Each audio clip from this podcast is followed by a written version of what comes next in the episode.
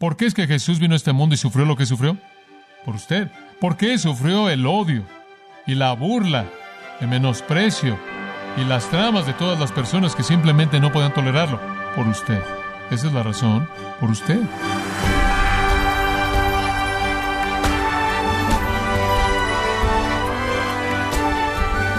Gracias por acompañarnos en su programa Gracias a vosotros con el pastor John MacArthur. Hay personas que profesan ser cristianas, creen que cuando toman la cena del Señor están comiendo el cuerpo de Cristo y bebiendo su sangre. ¿Es acaso lo que la Biblia enseña acerca de la cena?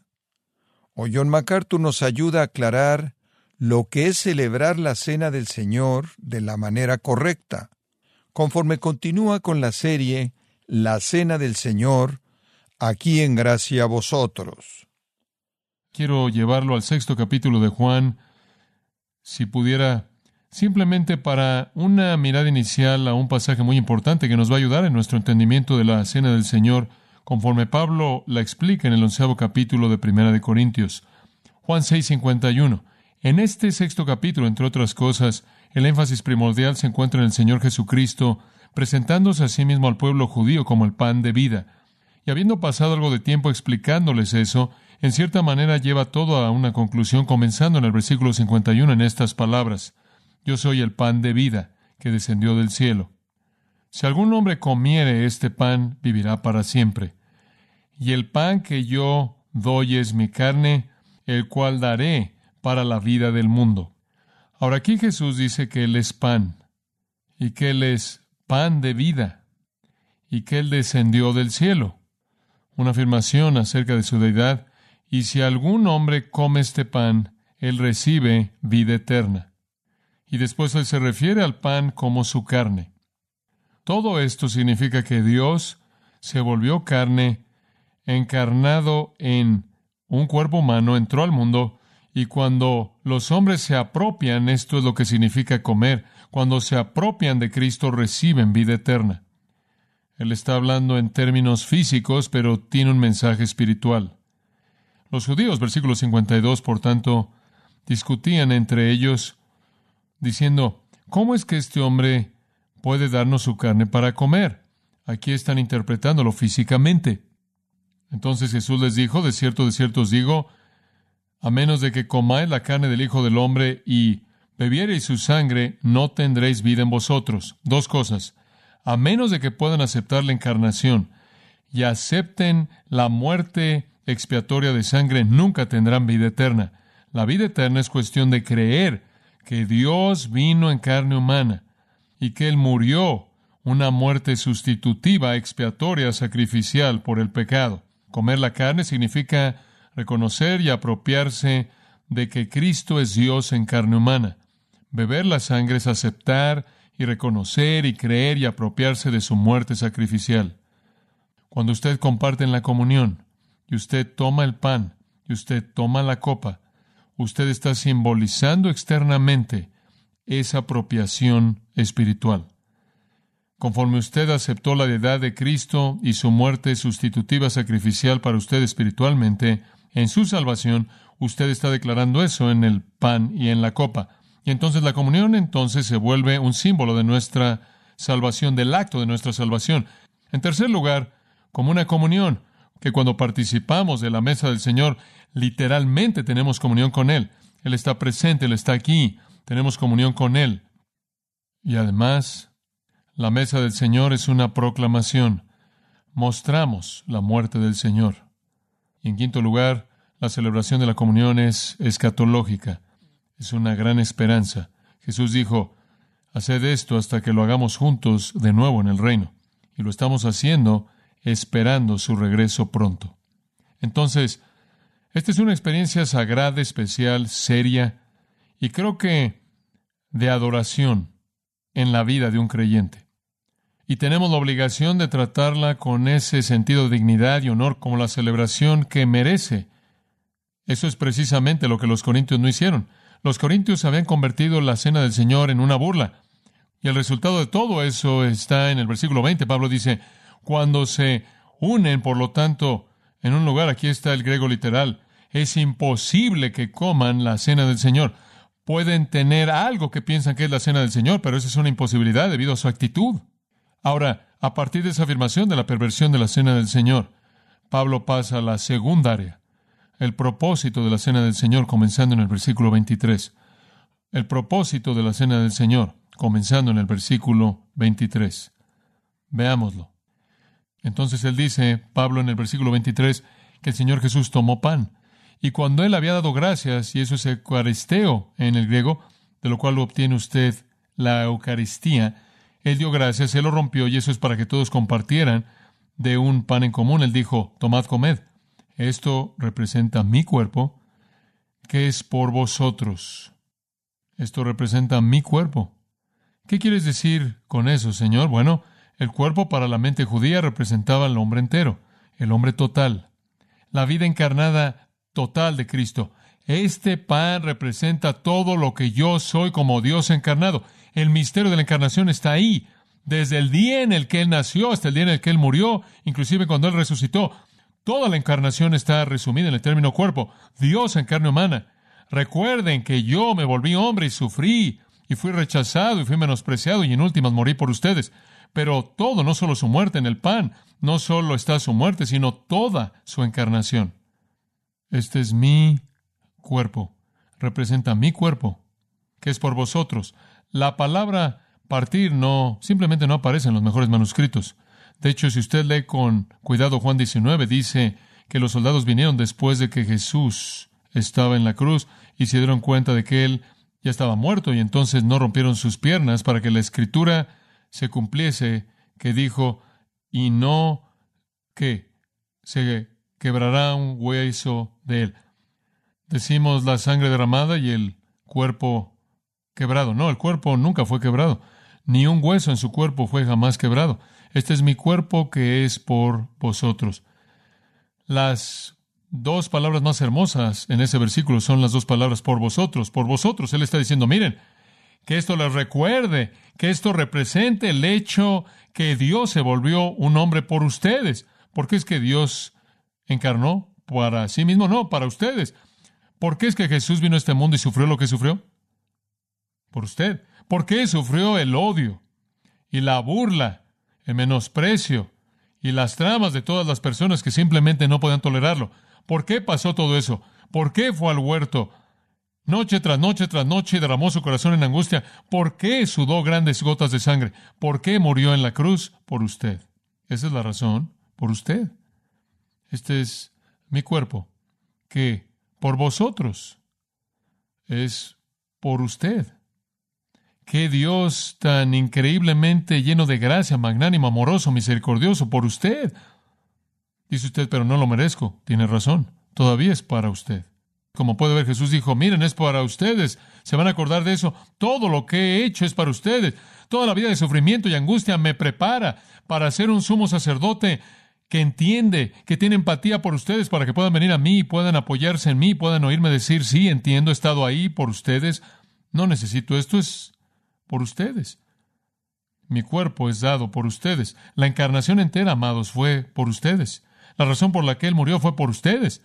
Él murió como un sustituto por ustedes. Él vivió para que Él fuera alguien que fuera compasivo por ustedes. Es correcto. Entonces Él dice en respuesta a eso, ¿van a hacer esto en memoria de mí? O usted lo hace o no. Y si lo hace es obediente y si no lo hace es qué?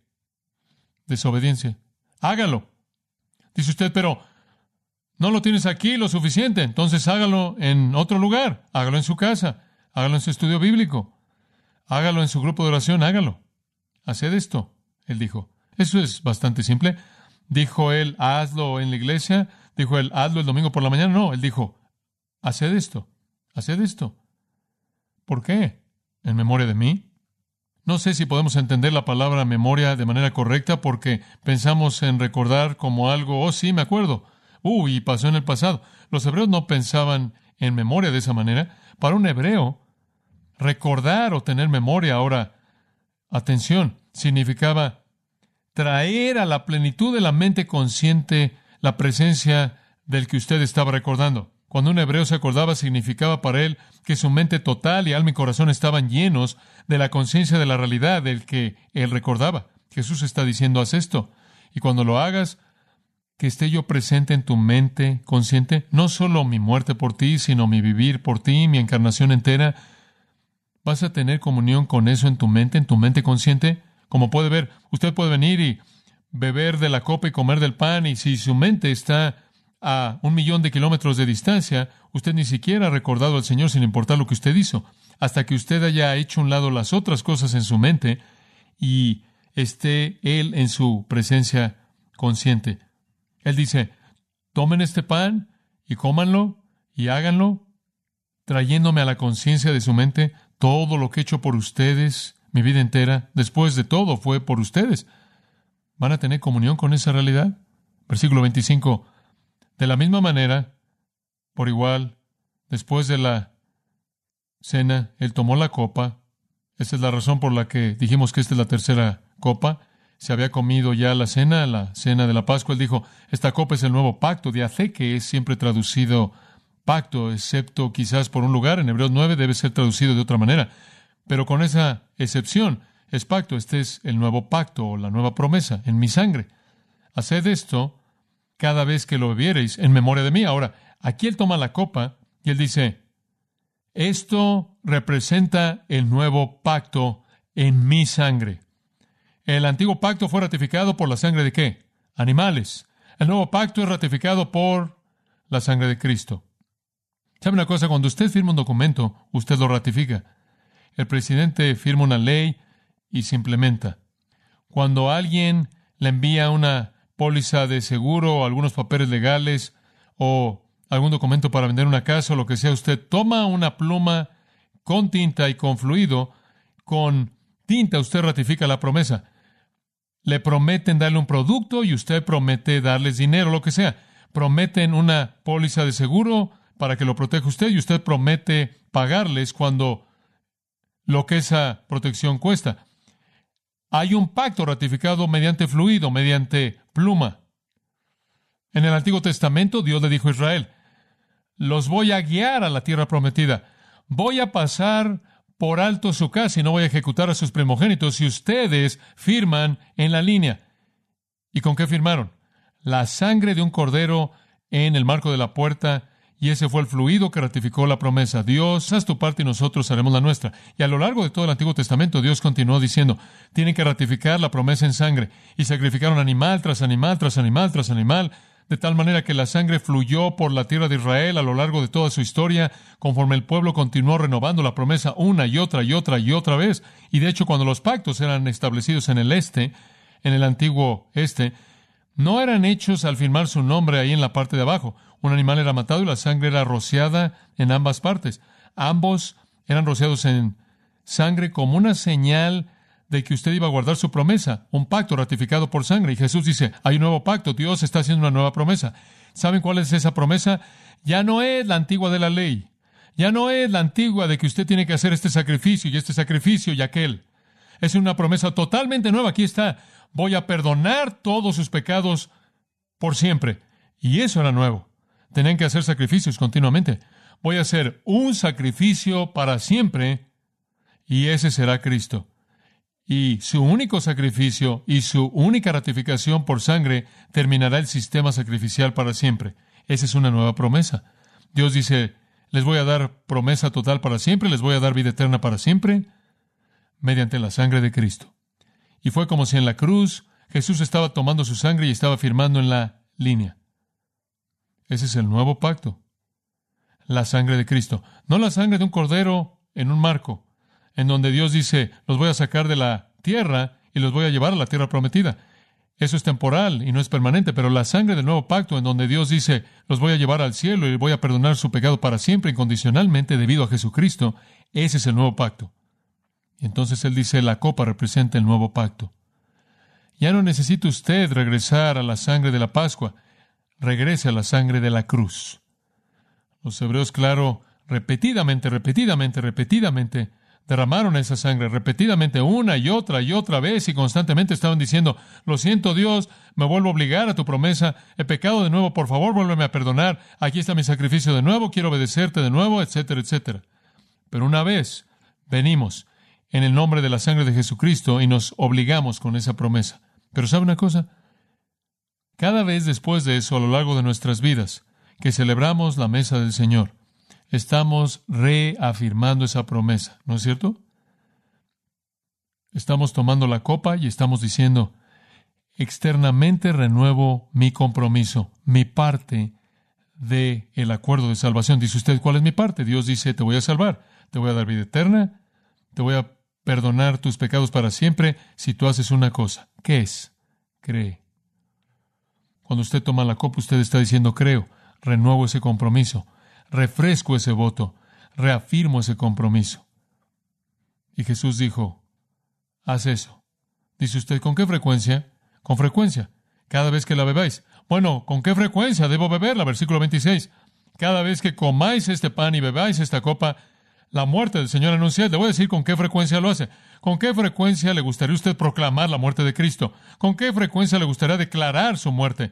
¿Con qué frecuencia le gustaría usted tener comunión con su muerte? ¿Con qué frecuencia quiere usted reafirmar ese compromiso? Con esa frecuencia. Y cuando lo hagas, recuerda mi muerte, recuérdame en la plenitud, la totalidad de lo que esa memoria significa, recuerda mi muerte. Ahora se dará cuenta de que no es solo una comunión, sino que es una proclamación. En el versículo 26, usted está mostrando la muerte del Señor a este mundo. La está proclamando. El mundo ve la comunión y dice, ¿qué están diciendo? Y alguien dice, bueno, así es como celebran la muerte de Jesús, es correcto, y la proclamamos, y la proclamamos, y la proclamamos al mundo. También, como dije antes, es escatológica hasta que Él venga, dice en el versículo 26. Nos mantiene viendo hacia adelante hasta el día en el que lo hagamos con Él. Entonces, no es una cosa simple venir a la mesa. Recordamos lo que Cristo ha hecho. Y después nos acordamos de Él en una presencia consciente y refrescamos nuestro pacto y compromiso con Él y tenemos comunión con el Señor viviente. Proclamamos el Evangelio y esperamos su regreso. Todo esto en esta mesa. Este es un lugar especial y cuando venimos a ella, Pablo dice, más vale que vengamos con actitudes especiales. Veamos número tres, la preparación para la cena del Señor. Y vamos a ver rápidamente esto. La preparación para la cena del Señor, versículo 27. Por tanto, todo aquel que comiere de este pan y bebiere de esta copa del Señor? Anaxios o indignamente será culpable del cuerpo y de la sangre del Señor. Él dice, miren, es serio, es importante. Si usted trata esto fuera de lo normal, como si fuera algo normal, usted se vuelve literalmente, esa es la palabra culpable, responsable del cuerpo y la sangre del Señor. Si usted viene a esta mesa mal, de manera equivocada, usted es culpable de ella. Ahora, ¿qué quieres decir de manera indigna, John? Bueno, le voy a decir cómo puede venir usted de manera indigna. Los corintios lo hicieron. Usted puede venir aquí. Está la manera en la que usted puede tratar la mesa del Señor de manera indigna. Número uno, al ignorarla en lugar de obedecerla. Simplemente al no hacerlo. Usted está diciendo es irrelevante. No importa. No es importante.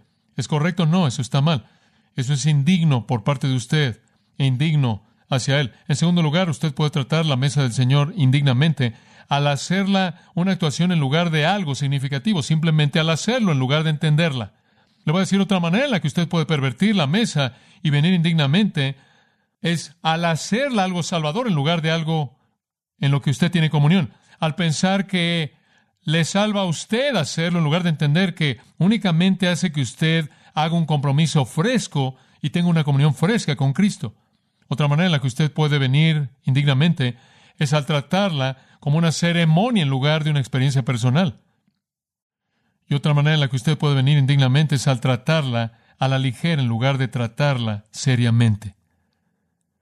Si usted viene a esta mesa con alguna amargura hacia otro cristiano, en la manera en la que sea, con algún pecado no confesado, viviendo en algún tipo de pecado del que usted no se quiere arrepentir y no quiere dejar, si usted viene con algo menos que un pensamiento más sublime acerca de Dios, Cristo y el Espíritu Santo y la palabra de Dios, si usted viene con algo menos que un amor total hacia los hermanos y hermanas en el cuerpo de Cristo, usted viene esta mesa indignamente. Y dice usted, ¿cuál es el resultado? Mire, usted es culpable del cuerpo y la sangre del Señor. Dice usted, John, ¿qué quieres decir que soy culpable de cuerpo y la sangre del Señor?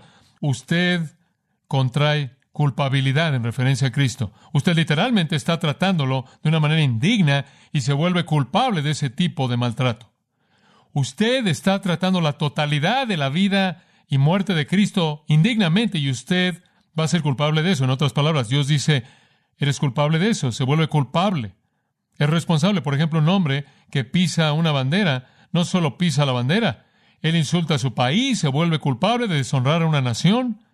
Y alguien que pisa con los pies de indiferencia o pecaminosidad, el cuerpo y la sangre, como son representados en los elementos de la comunión, es culpable de deshonrar, burlarse, tratar con indiferencia e hipocresía a la persona misma de Jesucristo. La manera en la que ustedes tratan esta mesa, amados, es como ustedes están tratando a Jesús. Eso es lo que Él está diciendo. Y eso me dice que es un encuentro muy real con Cristo aquí. De hecho, es tan real que no reconocer la realidad y seriedad de esto trae juicio. Entonces, ¿qué hace usted? Versículo 28. Examínese cada uno a sí mismo y entonces coma del pan y beba de la copa. La evaluación personal del hombre. Vea su corazón. Hay algo ahí que no debería estar ahí. La palabra aquí en el griego significa una autoevaluación rigurosa. Su vida, sus motivos, su actitud hacia el Señor, su actitud hacia la cena del Señor, su actitud hacia otros cristianos. Asegúrese de que no es descuidado, no lo toma a la ligera, que no es indiferente, que no está entreteniendo el pecado, que no está siendo alguien que no se arrepiente, que se está burlando, todo eso. Y cuando se haya examinado a sí mismo, entonces coma del pan y beba de la copa. Evaluación primero, ¿por qué? Porque el que come y bebe indignamente, come y bebe, crima en el griego. Debe ser traducido disciplina, no condenación. Esa es la peor traducción que jamás he leído de eso. Significa disciplina. Catacrima significa condenación. Ese es usado en el versículo 32. Crima es una palabra menos intensa, significa disciplina. Si usted come y bebe indignamente, usted va a comer y beber disciplina para usted mismo, porque no está discerniendo el cuerpo del Señor. En otras palabras, no está tratando la realidad de Cristo con seriedad dignidad y pureza y santidad.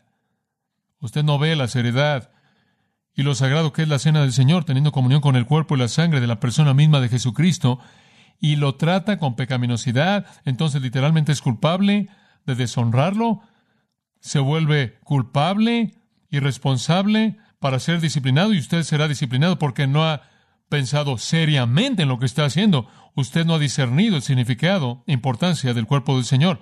Ahora a algunos les gustaría incluir en el término el cuerpo del Señor también a la iglesia. Usted no está considerando seriamente a la iglesia el cuerpo colectivo de Cristo. Eso puede estar latente aquí, pero en el texto la palabra cuerpo siempre se refiere al cuerpo en sí del Señor.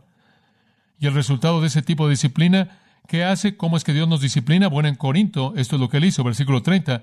Debido a esto hay muchos enfermos y debilitados entre vosotros, y muchos duermen, y duermen es una metáfora para muerte. El Señor dijo, debido al abuso de los corintios de la mesa del Señor, algunos de ellos se habían debilitado, algunos estaban un poco enfermos, algunos de ellos estaban muy enfermos, y algunos de ellos, Dios los había matado. E incidentalmente el griego dice, un número suficiente estaban muertos.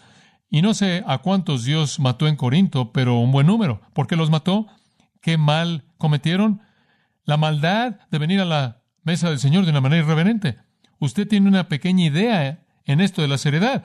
Yo en lo personal creo que Ananías y Zafira, que fueron ejecutados por el Señor debido a su pecado, probablemente fueron matados y ejecutados en un servicio de comunión. Eso sería muy, muy fuerte, ¿no es cierto? Probablemente cayeron muertos en un servicio de comunión porque eso es lo que la primera iglesia hacía cuando se reunía. Y no estoy seguro de que eso no es verdad. En el caso de algunos cristianos que hoy día están débiles, otros enfermos y algunos inclusive han muerto debido a cómo han tratado la mesa del Señor, con indiferencia, pecaminosidad, lo que sea. Ahora él dice en el 31, aquí está el remedio. Si se juzgaran a sí mismos, no serán juzgados. Si se examinaran a sí mismos, no terminarán siendo disciplinados. La evaluación personal lo lleva de regreso al versículo 28. Revise su corazón, revise sus motivos. Los corintios estaban siendo disciplinados por Dios porque no se examinaban a sí mismos, no limpiaban su propia vida. En el versículo 32 él incluye un hermoso versículo, un versículo fantástico. Me gustaría que tuviéramos más tiempo pero tenemos que apurarnos. Pero alguien ahora va a decir, hombre, esto es demasiado, hermano, no puedo oír esto. Voy a venir a la mesa y algo está mal y se acabó. Digo, ah, voy a terminar en el infierno. Digo, ¿qué está pasando? Me encanta esto. Pero cuando somos juzgados, Él dice, somos disciplinados por el Señor para que no seamos catacrima con el mundo. Somos disciplinados por el Señor para que no seamos condenados con el mundo. ¿Quiero oír algo? Ningún cristiano, en ningún momento, bajo ninguna circunstancia, jamás será condenado con el mundo. Dice usted, pero quizás el Señor no me va a disciplinar. A quien el Señor ama, Él disciplina y Él azota a todo hijo. Todo cristiano está bajo la mano de disciplina del Señor, lo cual evita que Él llegue a ser condenado con el mundo. ¿No es eso una gran verdad? Entonces, no tenemos ese temor definitivo. No sé usted. Yo preferiría estar con salud, feliz y vivo por un rato, entonces quiero revisarme cuando vengo a la mesa del Señor. Entonces él cierra en el versículo 33 y 34 al decir, miren, hermanos, corrijan esa fiesta de amor, cuando se congreguen, esperen el uno al otro, ¿se acuerda? No se llenen antes de que los pobres lleguen y que no haya nada para ellos. Y si tienen hambre, vayan entonces a casa y coman, para que no vengan, no se congreguen y sean disciplinados. Y el resto de los problemas, voy a corregirlos cuando venga. No sé cuál fue el resto de los problemas, pero usted puede imaginárselo. Todo esto, amado, simplemente para decir que Dios toma muy, muy en serio cómo se trata la mesa del Señor.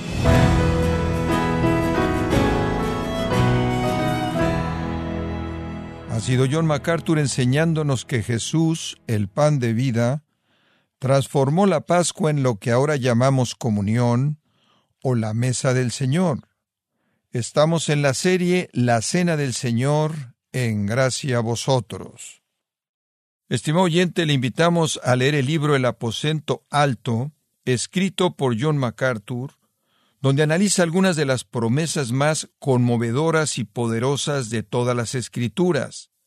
Lo puede obtener en gracia.org o en su librería cristiana más cercana. También le comento que puede descargar todos los sermones de esta serie en la Cena del Señor, así como todos aquellos que he escuchado en días, semanas o meses anteriores, animándole a leer artículos relevantes en nuestra sección de blogs en gracia.org. Si tiene alguna pregunta o desea conocer más de nuestro ministerio, como son todos los libros del pastor John MacArthur en español, o los sermones en CD, que también usted puede adquirir, escríbanos y por favor mencione la estación de radio por medio de la cual usted nos escucha en gracia a vosotros.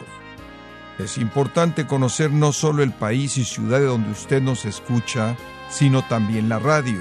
Para quienes contactan nuestro ministerio por primera vez, pueden solicitar una copia del mensaje de promoción sin costo alguno, un mensaje por oyente únicamente.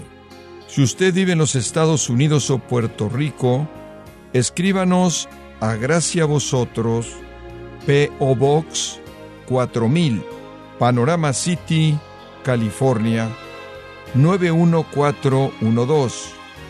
O puede escribirnos a través del siguiente correo electrónico radio arroba gracia.org.